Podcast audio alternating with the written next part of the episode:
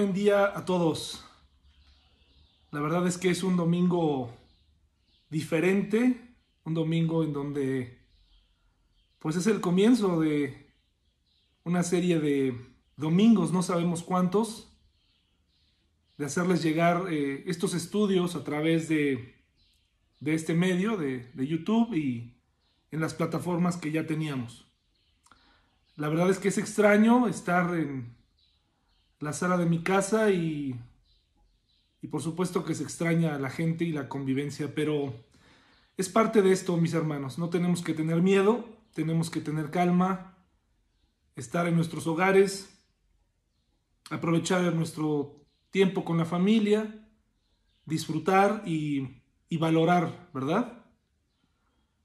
Eh, así que no debemos tener miedo, mis hermanos. Vamos a estudiar la palabra de Dios a partir de hoy y también el próximo miércoles estaré subiendo eh, videos los domingos, como si estuviéramos en la iglesia, y un estudio los miércoles. Entonces, hermanos, eh, antes de comenzar, quisiera eh, recordarles las recomendaciones que nos han hecho. Las autoridades debemos permanecer en casa, salir lo menos posible, cuidar a la gente que es vulnerable, eh, nuestros abuelos, la gente que está enferma, eh, que tiene alguna condición como la hipertensión, algún problema cardíaco. Eh, la Organización Mundial de la Salud también dijo que los jóvenes no son invencibles a esta nueva enfermedad, así que no hay que desafiar, hay que estar atentos y hay que informarnos. Y precisamente quisiera pedir en especial a nuestros abuelos de la iglesia, a la gente mayor, a la gente que tiene diabetes, que se guarde en su casa. Eh, le damos gracias a Dios porque gracias a sus ofrendas, a sus contribuciones, tenemos un fondo ahí. Y si es necesario, mis hermanos, pues gente vulnerable de la iglesia no va a estar sola. Así que, hermanos, vamos a estudiar la palabra de Dios esta mañana. Eh, extrañamos los cantos, extrañamos la presencia de todos ustedes, pero el Señor está en nuestros hogares, está en nosotros, así que vamos a vamos a hacer una oración y vamos a estudiar la palabra de Dios, mis hermanos. Así que vamos a orar. Señor, te pedimos que tú bendigas esta reunión, bendigas a mis hermanos en sus hogares, que Señor les permitas tener paz en medio de esta situación. Te pido que bendigas, Señor, en especial protejas a la gente vulnerable de nuestra iglesia, a la gente mayor, a los que están enfermos. También te pido que nos permitas entender la importancia de ser prudentes en este momento de, de nuestra vida, en esta etapa histórica en el mundo, en donde podemos darnos cuenta de lo pequeño, de, lo pequeño que somos, Señor. Así que te pedimos que tú nos protejas, nos guardes y que nos permitas estudiar tu palabra en esta mañana, en el nombre de Jesús nuestro Salvador. Amén. Bueno, hermanos, pues vamos a estudiar. En la pantalla van a estar apareciendo eh, la presentación y por supuesto los que la necesiten me la pueden pedir y se las voy a hacer llegar. En este tiempo de cuarentena vamos a tener mucho tiempo para hacer distintas cosas. Yo les recomiendo leer. Hay algunos libros buenos, ya incluso este que les voy a recomendar hoy eh, está en las diferentes plataformas de libros electrónicos. Se los recomiendo, incluso los jóvenes de nuestra iglesia lo están estudiando en estos días. Eh, se llama 10 cosas tontas que creen los cristianos inteligentes eh, por Larry Osborne. Dice, las leyendas urbanas y los mitos dominicales están dañando tu fe. Bueno, pues es interesante, eh, hermanos, así que por favor traten de conseguirlo. 10 cosas tontas que creen los cristianos inteligentes. Bueno, y vamos a comenzar con una historia todo comenzó con una cucaracha. Me parece que en alguna otra ocasión yo ya les había compartido esta anécdota, esta historia que está en este libro, pero creo que por los tiempos que vivimos eh, va bastante bien. Eh, este primer mensaje de esta serie en casa se llama Rumores. rumores. Entonces, dice así, una mujer israelita, en su guerra suprema contra una cucaracha, ocasionó una serie de percances que llevaron a su desprevenido esposo al hospital con quemaduras, dos costillas rotas y la pelvis fracturada. El incidente informado el jueves por el Jerusalem Post sucedió la semana pasada cuando una mujer de Tel Aviv, cuyo nombre no se ha dado a conocer, encontró una cucaracha en su sala. Pisoteó al insecto y lo arrojó dentro del inodoro. Como el bicho se rehusaba a morir, ella vació el envase de insecticida dentro de la taza del inodoro para acabarlo. Su desprevenido esposo llegó del trabajo a la casa pocos momentos después, se sentó en el inodoro y encendió un cigarrillo. Cuando acabó de fumarlo, arrojó la colilla dentro del inodoro. El cigarrillo encendió los vapores del insecticida y les quemó las partes, le quemó las partes sensibles, según informa el Post. Mientras los paramédicos bajaban al hombre por las escalinatas de su casa, le preguntaron cómo se habían producido esas quemaduras tan peculiares. Cuando él les respondió, les dio risa y accidentalmente dejaron caer la camilla, causándole al hombre más lesiones, informó el periódico. Bueno, hermanos, según lo que nos narra este escritor, esta historia fue publicada en varios periódicos, no solamente en el de Jerusalén, apareció en los Angeles Times, y eh, también apareció en, eh, incluso en United Press International. Eh, se supone que cuando uno publica este tipo de cosas, las personas o los periódicos deben confirmar las fuentes, deben, deben confirmar de dónde sale la información. Pues esto resultó ser una leyenda urbana. Esta historia fue falsa. Esta historia nunca ocurrió salió de la mente ocurrente de alguna persona de por allá y se fue haciendo una leyenda urbana de tal manera que algún periódico la toma y, la, y nos hace creer que es verdad. Mucha gente sin duda empezó a creer que esto era verdad, corrió el rumor y entonces se convirtió en una verdad que después tuvo que ser desmentida en estos periódicos en la parte de atrás de esas letras pequeñas, en la parte donde ya casi nadie lee, pues ahí tuvieron que poner una aclaración, esta historia fue falsa, les ofrecemos una disculpa.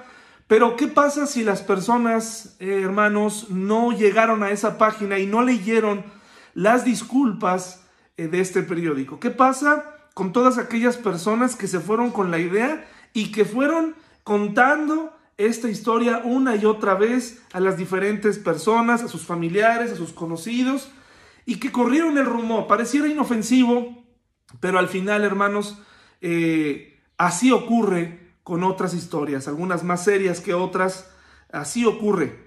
Cuando nosotros corremos un rumor, cuando nosotros eh, le damos hilo a una historia que no hemos podido comprobar, provocamos mala información, desinformación y temor. Y eso es de lo que vamos a hablar hoy, los rumores. Un rumor es algo que se escucha, que se escucha por ahí. De hecho, las palabras griegas y, hebreas que encontramos en la Biblia definen el rumor como algo que se escucha, algo que se escucha por ahí, no necesariamente verdadero. Entendamos que en la época de, los judíos en la época hebrea, en la época del Antiguo y el Nuevo Testamento, no había eh, tanta información, eh, no éramos tan, eh, no podíamos acceder a la información tan rápidamente y tan verazmente o tan... hay tanta información hoy en día, en esa época no, de tal manera que efectivamente los rumores eran parte de, de una manera de comunicarnos. Y de ahí que la importancia en aquellos entonces era de corroborar que el rumor pues fuera verdad y a veces no, les quedaba de otra pues más que vivir las consecuencias de ese rumor. Sin embargo, hermanos, eh, el rumor siempre ha tenido una connotación negativa. El rumor es algo que a nosotros nos gusta, es como un chisme, es algo que alguien dijo y hoy en día, hermanos, en este siglo estamos viviendo este problema. Eh, a los otros, desafortunadamente, nos gusta correr rumores. Nos gusta eh, creerle al vecino, al, amigo de la amiga. Siempre dude cuando alguien le dice, me dijo la amiga de la prima de una amiga que eh, trabaja en un hospital, eh, que las cosas están así. Tanto para bien o para mal tenemos que tener cuidado y examinar lo que nos dicen. Porque el rumor, recuerde bien, no puede, no se puede comprobar. Es algo que se escucha cuya veracidad está en duda o no puede comprobarse. Mucho cuidado con los rumores. Esta estrategia de correr rumores, de darle veracidad a una mentira, convertir una mentira en una verdad, es algo que se usó durante, se ha usado durante mucho tiempo en la propaganda, en la política. En la Segunda Guerra Mundial fue usado por el ejército nazi especialmente y diseñado por este, esta mente maestra eh, que estaba detrás de la propaganda nazi, Paul Joseph Goebbels. Él decía esto, eh, mis hermanos, una mentira repetida mil veces se convierte en, en una verdad. Lo voy a repetir. Una mentira repetida mil veces se convierte en una verdad porque desafortunadamente la gente, nosotros, no nos tomamos el tiempo de comprobar eh, si fue verdad o no lo que se nos está diciendo y lo damos como un hecho. Lo damos como verdad. Alguien corre el rumor acerca de que una persona es de cierta manera y ya no nos damos el tiempo de conocerla, solamente damos por hecho que esa persona es así, con prejuicios, con ni siquiera nos interesa conocerla más. Otra frase que encontré que se le atribuye a este Goebbels es la siguiente, miente, miente, miente, que algo quedará. Cuanto, cuanto más grande sea una mentira, más gente la creerá. Fíjense qué interesante. Y estamos viviendo momentos así. Hermanos, cada país maneja la crisis de una epidemia de distintas maneras. Hay al menos cuatro escenarios de los cuales no les voy a hablar hoy porque hoy ni soy epidemiólogo ni soy experto. Y no quiero repetir una, una, una mentira o un rumor. Lo único que quiero es que usted recurra a las fuentes eh, de información y que las cuestione. Y que también usted eh, pare los rumores. ¿Por qué? Porque los rumores, mis hermanos, son terribles y destruyen. Y para esto iremos a la primera parte de nuestra, nuestro estudio eh, bíblico, que eso es a lo que realmente venimos. Tampoco soy ni me considero un experto en la Biblia, solamente soy un hermano, un colaborador con una responsabilidad, un pastor de esta iglesia que lo que intenta es estudiar la Biblia, eh, comprenderla y compartirla con ustedes, por supuesto a través del Espíritu Santo. Entonces, eh, vayamos a Génesis 3, del 1 al 6. Vamos ahí porque quiero que comprendamos quién fue el primer personaje en la historia en correr un rumor.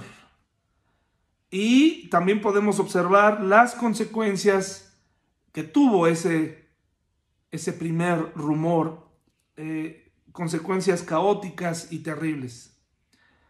Espero que ya estén todos ahí. Lo más interesante de esta plataforma es que usted me puede poner pausa si no ha llegado ahí, ¿verdad?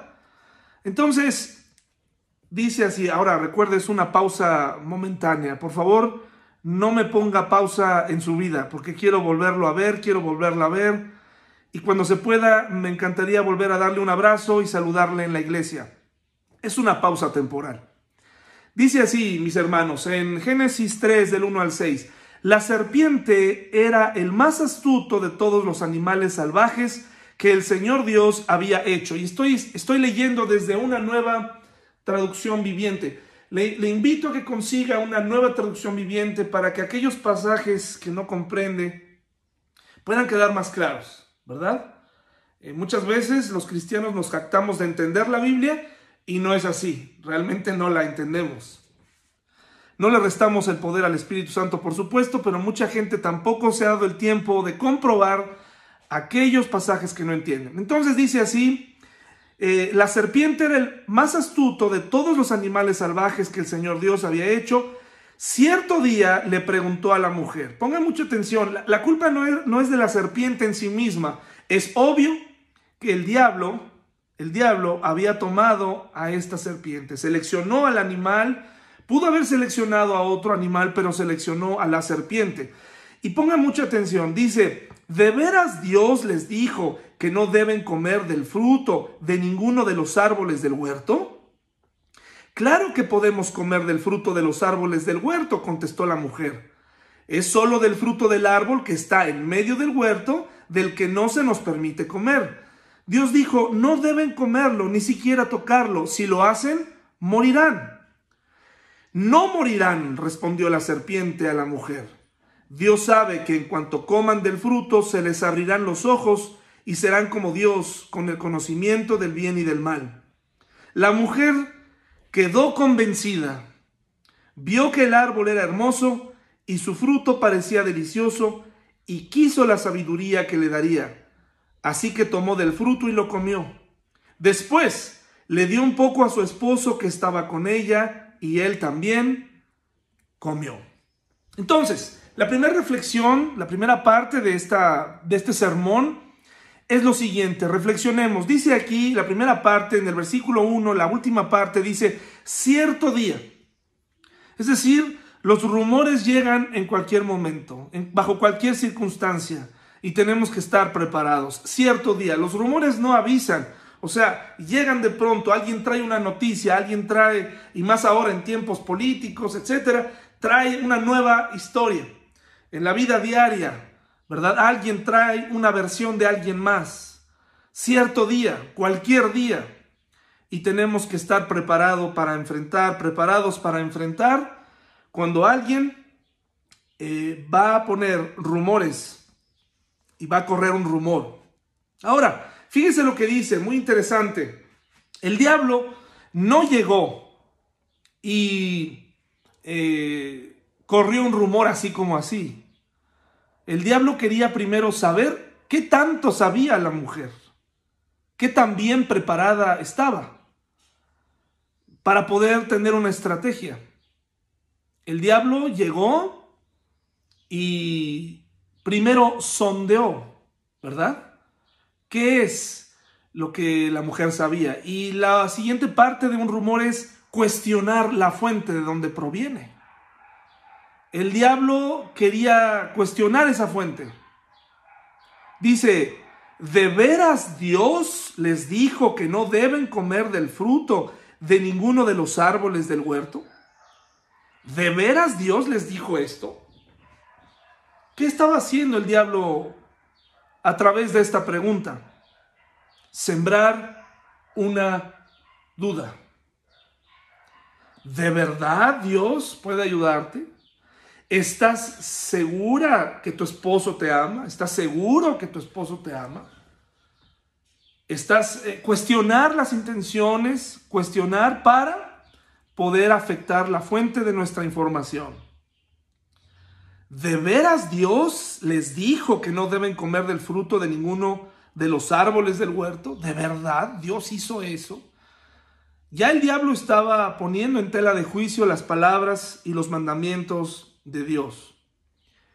Y entonces Dios al crearnos perfectos, pero con la capacidad de elegir, con un libre albedrío, con esta capacidad creativa, con esta capacidad de razonamiento que Él nos dio. El razonamiento no es parte del pecado, es, viene dentro de nosotros, así como el libre albedrío, ¿verdad?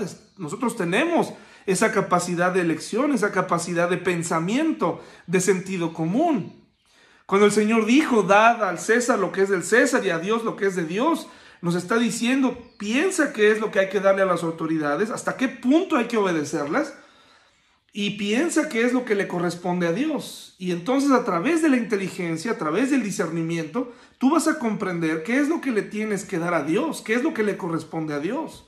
Nosotros estamos en casa el día de hoy porque es un asunto sanitario. Pero el día en el que las autoridades nos impidan reunirnos, lo haremos a escondidas. Lo haremos eh, como lo hacían algunos creyentes en el pasado, en catacumbas.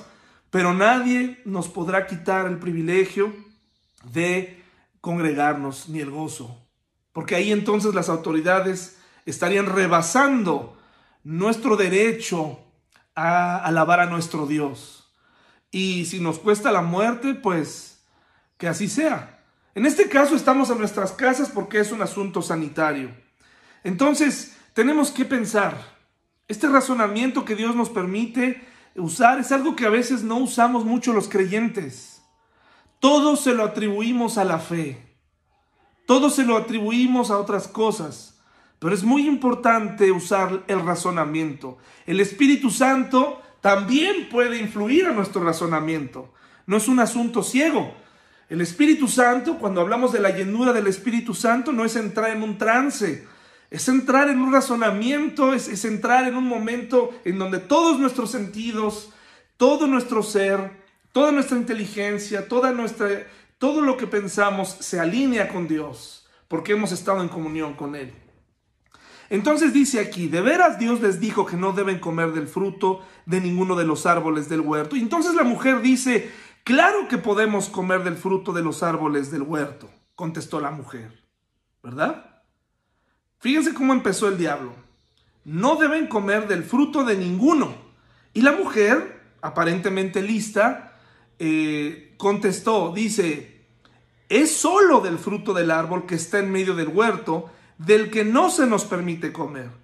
Dios nos dijo, no deben comerlo, ni siquiera tocarlo, si lo hacen, morirán. Entonces, es muy interesante. La primera cosa es estar preparados para el rumor. Segundo lugar, eh, aunque estés preparado, el rumor es muy poderoso, hermanos. El rumor, la mentira es muy poderosa. Necesitas ayuda. Me parece que aquí la mujer necesitó a Dios, necesitó a su esposo, necesitó ir y preguntarle a Dios. Dios, hay alguien que me está preguntando sobre esto, ¿qué hago? Pero entonces la mujer aquí se apoyó en su propia prudencia y continuó eh, eh, enfrentando este, este rumor ella sola. Nunca se está demasiado preparado para el rumor. Necesitamos a Dios. Eh, nunca se va a estar demasiado preparado para salir a este mundo tal como está y decir yo puedo hacerle frente a la tentación, a las malas noticias, a todo esto. Necesitamos a Dios. Me parece que ese es el elemento que le faltó a la mujer. Hacer una pausa, ir corriendo a buscar a Dios y decir, oye, me están preguntando esto, están poniendo en duda esto, ¿qué hago Dios? Pero también le faltó obediencia y le faltó ser contundente. Y eso es lo que nos está haciendo falta a los cristianos, ser obedientes no quedarnos a platicar más con el adversario, ¿verdad? En este momento la mujer no sabía de qué se trataba y por lo mismo creo que debió haber preguntado a su esposo o haber preguntado a Dios. Sin embargo, ella decidió enfrentarlo solo. Dice, eh, es solo del fruto del árbol que está en medio del huerto del que no se nos permite comer. Dios dijo, no deben comerlo ni siquiera tocarlo, si lo hacen morirán. Y entonces contesta la serpiente, el diablo a través de ella le dice, no morirán, no morirán.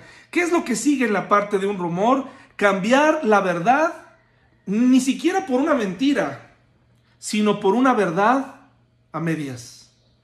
Una verdad a medias.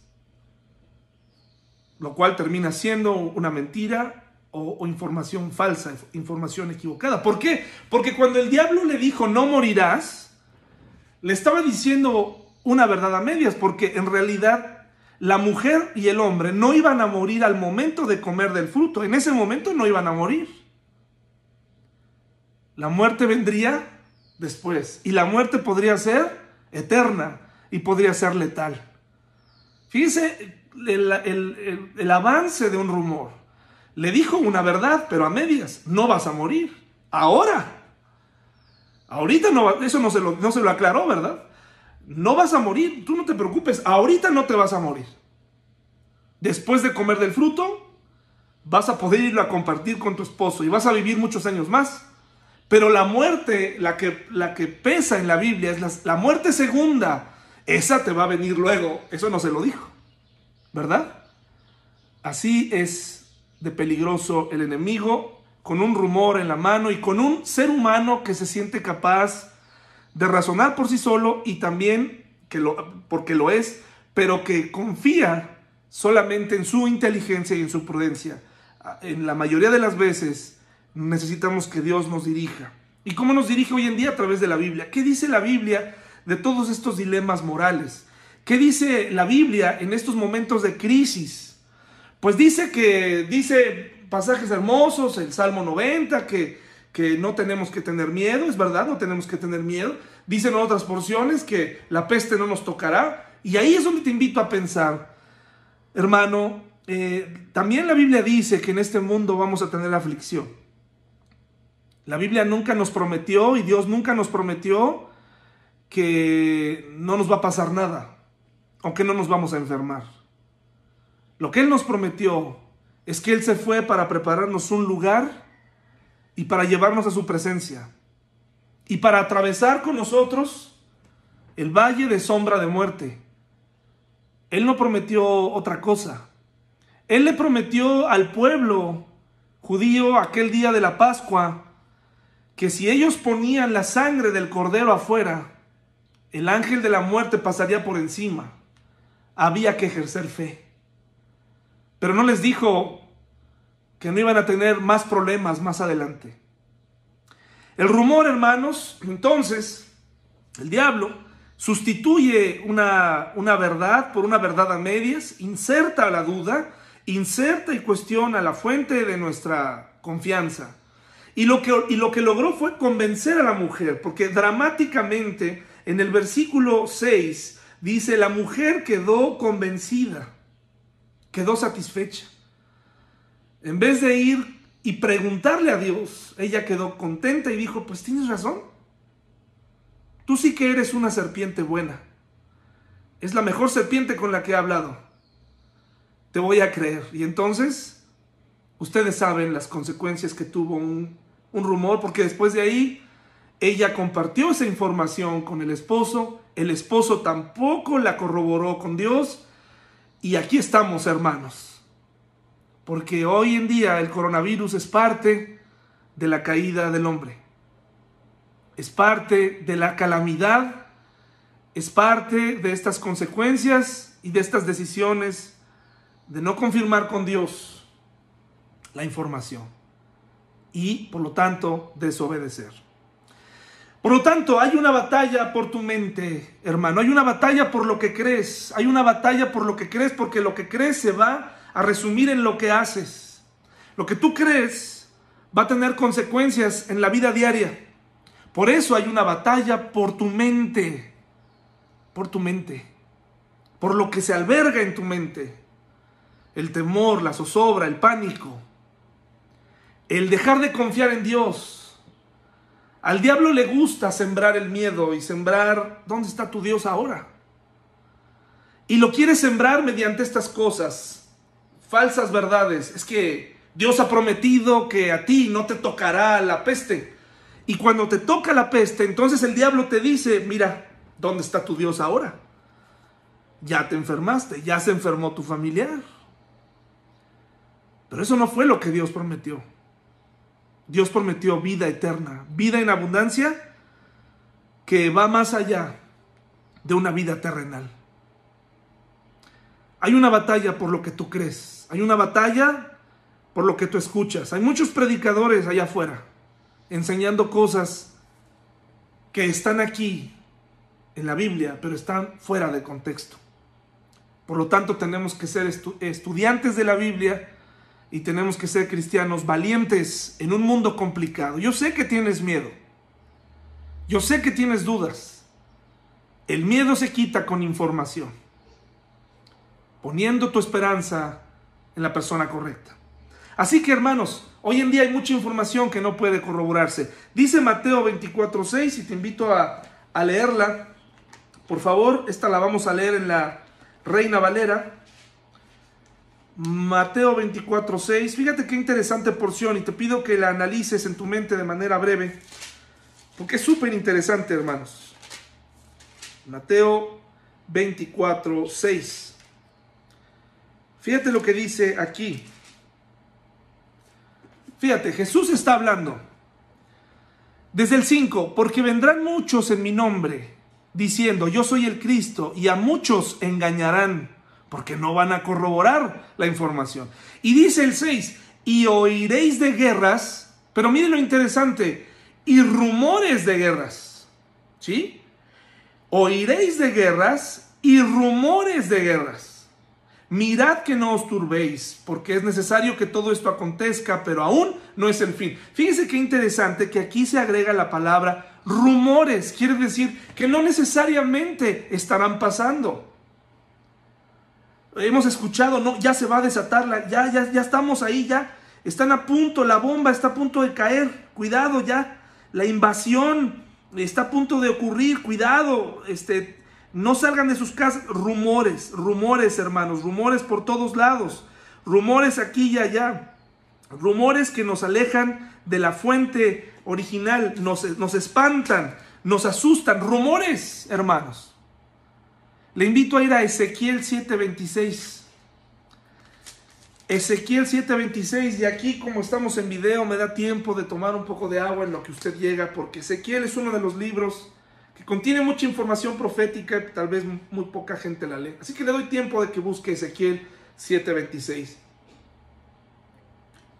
Mi esposa me ofreció un café antes de comenzar esta mañana, pero decidí no hacerlo. Tal vez en otra ocasión compartiré un café con ustedes desde mi casa. Ezequiel 7:26, ¿ya lo tenemos mis hermanos? Fíjese lo que dice, quebrantamiento vendrá, quebrantamiento vendrá sobre quebrantamiento. O sea, ocurrirán cosas, calamidades, enfermedades, muertes, sí. Y habrá rumor sobre rumor, hermanos, rumor sobre rumor. Hermanos, el puede o no puede pasar mientras esperamos es agonía. Dios conoce, Jesús conoce nuestro corazón y sabe el poder que tiene un rumor, una mala noticia en nuestra vida. El poder, todo lo que puede activar un rumor. ¿Será o no será? ¿Me dará o no me dará? ¿Iré o no iré? En este momento somos llamados a ser prudentes. Pero habrá gente, incluso en nuestra iglesia, que lo tomará a juego, porque dirá, es que Dios me protege. Dios ha puesto sus alas, ¿verdad? Los ángeles de Dios acampan alrededor de mí. Qué cosas tan hermosas. Que son verdad. Sí son verdad, pero no debemos abusar de la gracia. No debemos abusar de la protección de Dios. Porque ¿qué va a pasar si Dios decide que nos dé? Diremos, pues creo que Dios me falló y es un error, hermanos, es un error el puede o no puede pasar es una señal de los últimos tiempos. ¿Y si, y si se acaba el agua? ¿Y si el sol se apaga? ¿Y si el, el asteroide? Bueno, hermanos, últimamente yo he conocido gente que tiene tres o cuatro cosas por las cuales preocuparse. Yo no puedo con una, pero hay gente que maneja varias a la vez. Por ejemplo, el coronavirus, el número uno. El número dos, el sarampeón en la Ciudad de México, ¿no? Ya van como 20 casos. Número tres, este, el meteorito que va a pasar estos días. Si no es que ya pasó o está pasando, ¿no? Qué miedo que va a pasar. Luego, pues todo eso agréguele que no nos, según esto, ¿no? Los rumores que no nos van a dejar salir, que vamos a caer en, en caos. Hermanos, tengamos calma. Escuchemos las fuentes correcto, correctas. Jesús sabía esto. Una cosa peor que las enfermedades y las guerras y las pestes son los rumores. Provocan más daño. Chismes, falsos testimonios causados por el hombre. ¿Qué efecto tienen? Estudiemos un poco qué efecto tienen los rumores en los hombres y en las mujeres. Mire, vaya a Segundo de Reyes, por favor. Segundo libro de Reyes. Segundo de Reyes 7. Segundo de Reyes 7. El caso del sitio de Samaria, recuerda, ya hemos predicado sobre estas ocasiones en donde la gente se estaba comiendo incluso el excremento de las palomas y lo estaba vendiendo. Donde estaban sitiados por muchos días, se habían quedado ya sin comida. En donde en una ocasión una mujer, eh, unas mujeres se pusieron de acuerdo, ¿verdad? O sea, estaban ahí, este, eh, se comían unos a otros. ¿Qué situación? eh, no se podían, se habían puesto de acuerdo para comerse a su hijo un día y al otro día se iban a comer al bebé de la otra. ¿Se imagina qué terribles medidas? Eh, ¿Qué situación? Bueno, pues aquí sucedió en, caso, en el caso contrario. Fíjese, Dios conoce el poder de un rumor porque en Segundo de Reyes 7 del 3 al 7 dice así. Segundo de Reyes 7 del 3 al 7. Después de muchos días de estar ahí eh, acampando, el, ejército enemigo afuera, cortando el suministro, todas las cosas que entraban a la ciudad, porque estaban amuralladas. Resulta que un día había en la entrada de la puerta, en el versículo 3, cuatro hombres leprosos, los que habían sido dejados fuera, habían, ellos generalmente andaban fuera porque eran eh, contagiosos, ¿no? Eran considerados inmundos. Los cuales dijeron el uno al otro, ¿para qué nos estamos aquí hasta que muramos? Si trataremos de entrar a la ciudad por el hambre que hay en la ciudad, moriremos en ella. Y si nos quedamos aquí, también moriremos. Vamos pues ahora y pasemos por el campamento de los sirios. Si ellos nos dieran la vida, viviremos, y si nos dieran la muerte, moriremos. Se levantaron pues al anochecer para ir al campamento de los sirios, y llegando a la entrada del campamento de los sirios, no había allí nadie.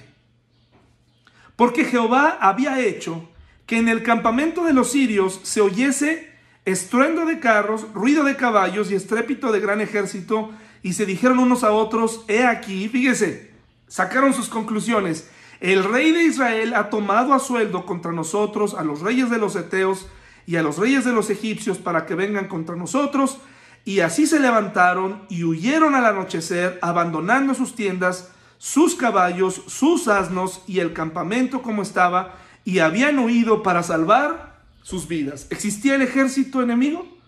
No. Solamente Dios lo provocó. Provocó esos sonidos y el hombre y la mente del hombre hizo todo lo demás. Y huyeron. En este caso Dios usó a favor esta debilidad del hombre, ¿verdad? Lo usó a favor de, del pueblo de Israel.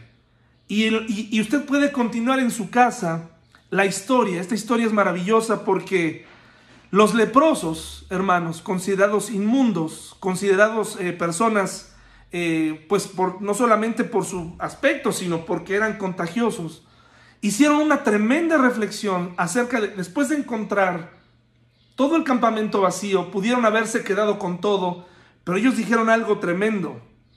Eh, y le invito a que usted lo lea más adelante. ¿Qué hicieron los leprosos? Tarea en casa. ¿Qué hicieron los leprosos con esta información?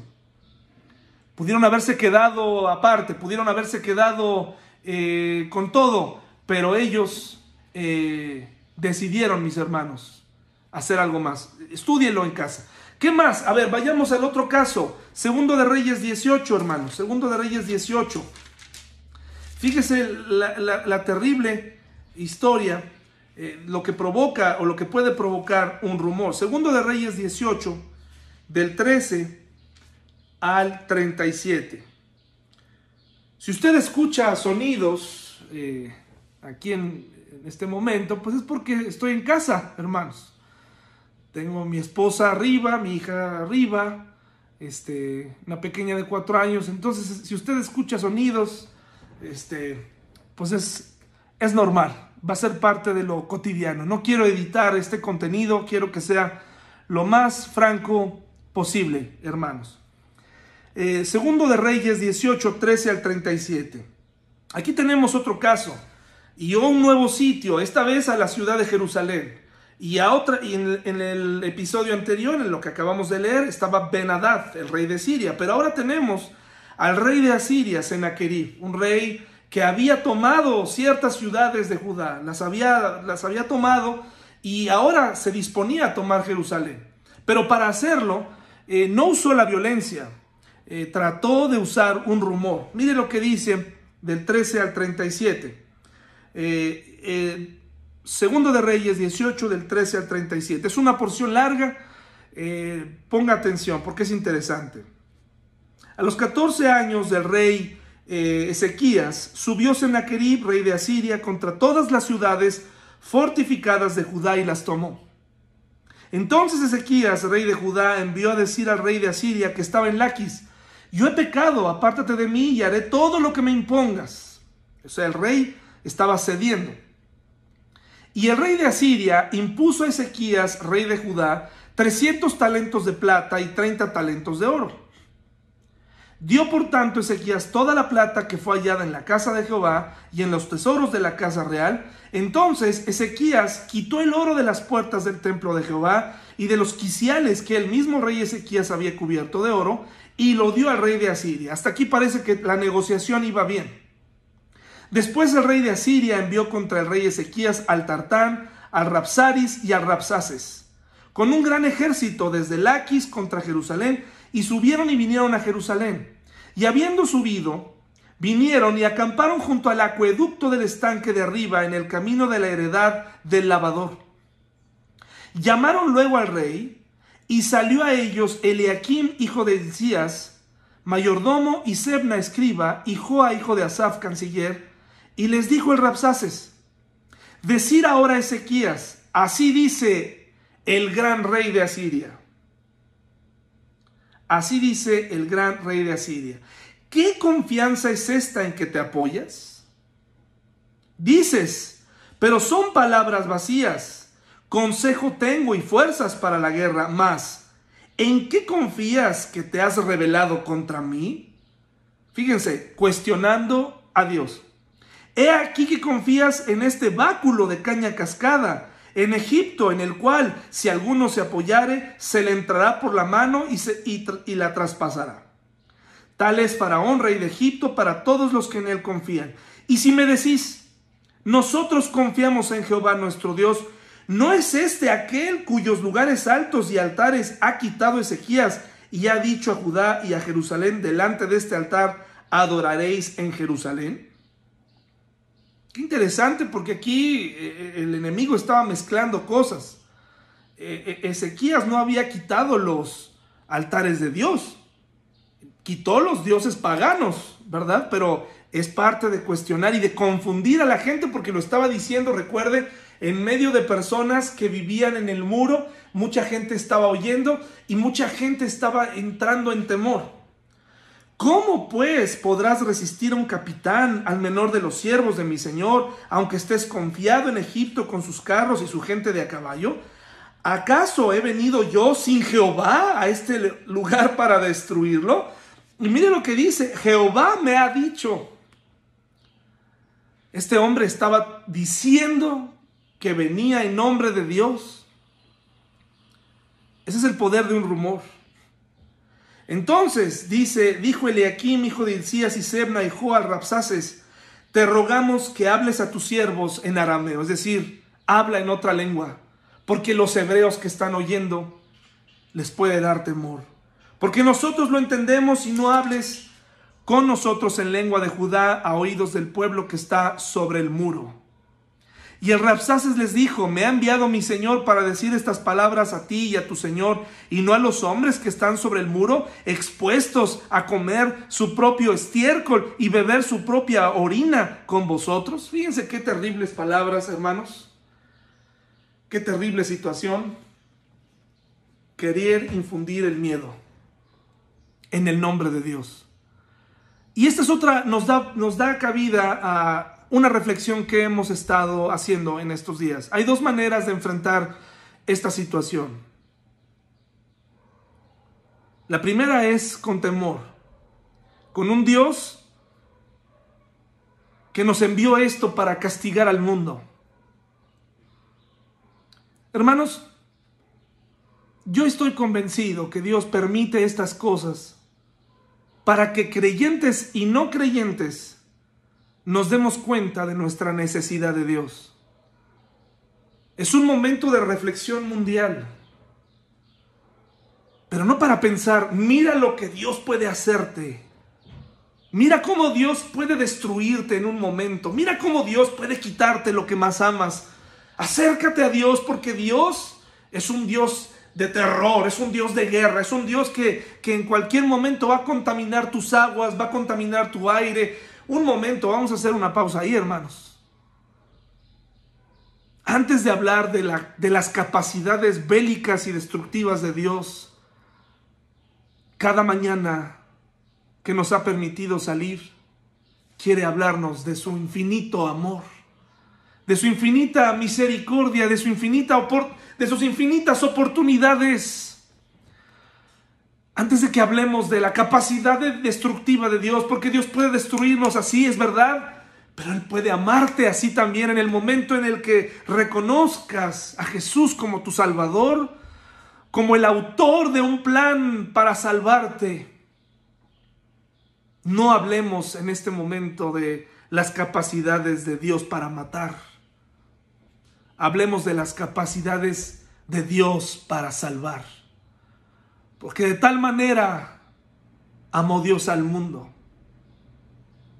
que ha dado a su Hijo unigénito para que todo aquel que en Él cree no se pierda, mas tenga vida eterna. Sí, en el pasado Dios ha destruido. Sí, en el pasado Dios ha destruido eh, el, por el pecado del hombre, por supuesto que sí. Pero antes de hacerlo, dio oportunidades inmensas que el hombre rechazó. Entonces, cuando le hablemos a una persona en estos días, no le hables a partir o desde el temor. No le digas, se va a acabar la comida. No le digas, esto ya es, señal del, del fin. Dile, este puede ser el principio de tu relación con Dios.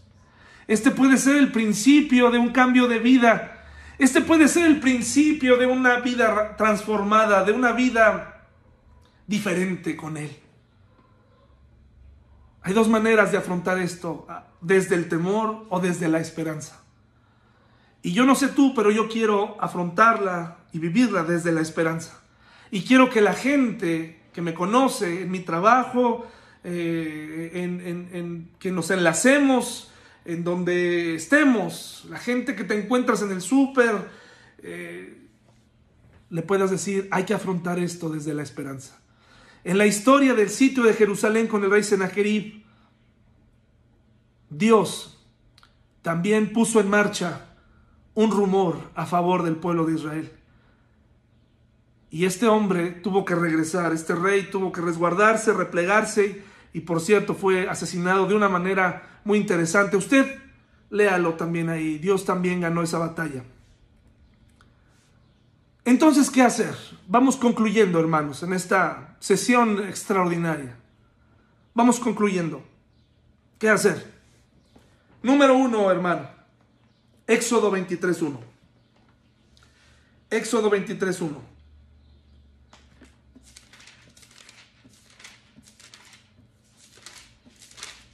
Éxodo 23, 1.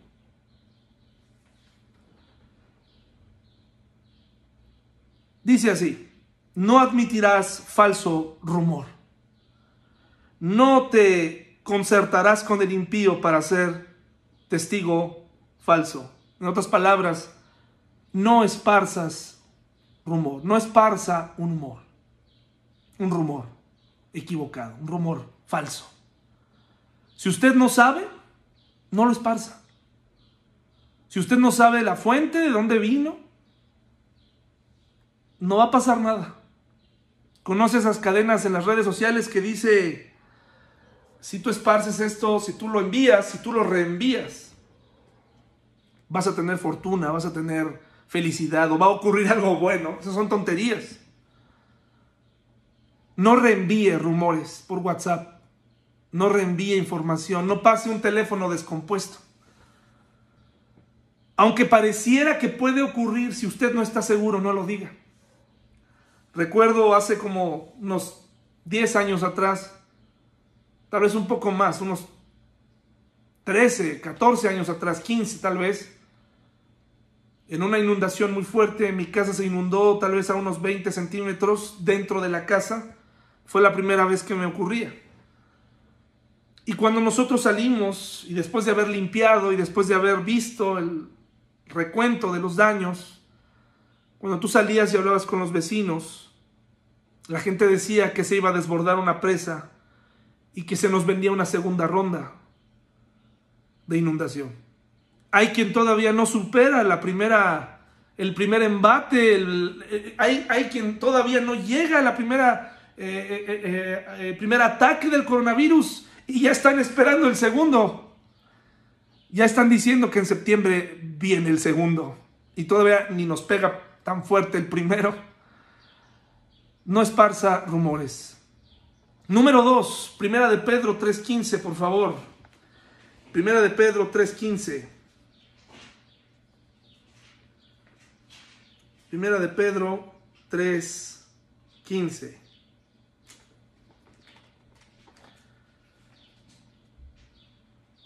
¿Ya lo tenemos? Primera de Pedro 3.15 dice así, mis hermanos. Sino santificad a Dios el Señor en vuestros corazones y estad siempre preparados para presentar defensa con mansedumbre y reverencia ante todo el que os demanda razón de la esperanza que hay en vosotros. Hermanos, no se convierta en un cristiano ignorante, en un cristiano que contesta por contestar. En un cristiano que cita un versículo maravilloso de la Biblia, pero que en realidad no está diciendo nada. Conviértase en un estudiante de la Biblia, no sea como los fariseos. Los fariseos, mis hermanos, los fariseos escudriñaban las escrituras. Jesús les reclama y les dice, ustedes escudriñan las escrituras porque ahí hablan de mí, pero ustedes no la obedecen. Porque ya que estoy yo aquí, no me quieren hacer caso. ¿Qué sucede ahí? ¿Qué está sucediendo ahí? No, se, no sea un cristiano ignorante. No conteste, es que Dios nos va a cuidar, es que Dios nos va a salvar, es que Dios va... No conteste eso nada más. Diga por qué lo va a hacer o por qué no lo haría. No sea un creyente eh, que solamente está esperando lo que un pastor dice. Es triste conocer gente que está esperando lo que el pastor dice para tomar una decisión. ¿No es así? No sea un creyente ignorante. Sea un estudiante de la Biblia, sea un discípulo. Cualquier persona puede demandar de usted respuestas. No le conteste, pues porque Dios es soberano. Porque Dios así lo quiso. ¿Sabrá Dios? No. La mayoría de las cosas que nos ocurren a los humanos podemos, si indagamos y estudiamos un poquito más, podemos conocer su origen. Oseas 14:9, este sí le va a tomar más tiempo. Oseas 14:9. Qué interesante. ¿Quién es sabio para que entienda esto y prudente para que lo sepa? Porque los caminos de Jehová son rectos y los justos andarán por ellos, mas los rebeldes caerán en ellos. ¿Qué, significa esto, hermanos? Bueno, tenemos que, ser un, tenemos que dejar de ser creyentes ignorantes, convertirnos en creyentes estudiantes de la palabra de Dios, no nada más creyentes que van por ahí con una fe ciega, sino con una fe razonada dentro de lo que por supuesto cabe dentro de nuestra mente finita pero también, mis hermanos, tenemos que depender de Dios, pedirle a Dios que nos permita comprender la Biblia a través de su Santo Espíritu. No cometer el error del que hablé al principio, ¿verdad? Apoyarnos solo en nuestra inteligencia, apoyarnos solo en lo que nosotros creemos que es verdad. Tenemos que eh, estar confiados y para eso el tercer punto es examinar la fuente de información. ¿Quién está diciendo las cosas? Ese es el punto número tres examinar la fuente de la información. ¿Quién lo está diciendo? ¿Quién está diciendo qué? Hebreos 4:12, por favor. El que anda de rebelde va a caer en sus propios caminos. Dice el proverbio, ¿verdad? Que nadie se, se apoye en su propia prudencia. Sí, somos inteligentes, sí, somos gente que razona, pero necesitamos también la dirección de Dios. ¿Y la dirección de Dios dónde está? Pues en su palabra, hermanos.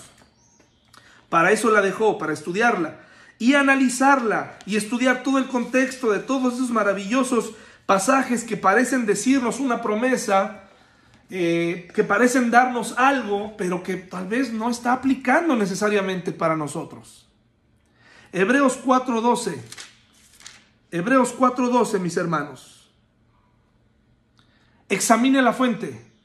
Podemos confiar en la Biblia no solo porque es el libro más amado, o el más leído. Eso sería caer en un asunto populista. Ese, en todo caso, la Biblia es el libro más desobedecido, ¿verdad? Creemos en la Biblia porque la todas las cosas, todas las cosas que están en la Biblia eh, provienen de Dios y nos enseñan, ¿verdad? Dice aquí, porque la palabra de Dios es viva y eficaz y más cortante que toda espada de dos filos, y penetra hasta partir el alma y el espíritu, las coyunturas y los tuétanos, y discierne los pensamientos y las intenciones del corazón. Hebreos 5.14, hermanos, por favor, Hebreos 5.14. Pero el alimento sólido es para los que han alcanzado madurez para los que por el uso tienen los sentidos ejercitados en el discernimiento del bien y del mal. Hermanos, en esta época, en estos 40 días, 60 días, no sé cuántos días vamos a estar así, usted tiene que ejercitarse, ejercitar su mente. Hay una batalla. Cuestione lo que lee. Cuestione si entiende realmente la Biblia. Cuestione los pasajes. Cuestione los rumores cuestione las fuentes y pídale a Dios que al final le permita tener conclusiones correctas, conclusiones que le permitan tener tranquilidad, aun cuando las consecuencias pudieran ser otras o diferentes a las que nosotros esperamos.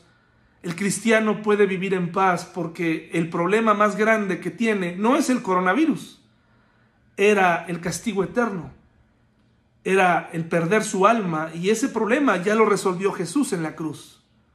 Por lo tanto, mis hermanos, no me queda otra más que decirles, en esta época de rumores, confíe en las fuentes, confíe en Dios, aférrese a, su, a la palabra de Dios, aférrese a la oración, confíe, tenga calma, sea una persona que da buenas noticias no se convierte en un estadista de datos que no nos sirven.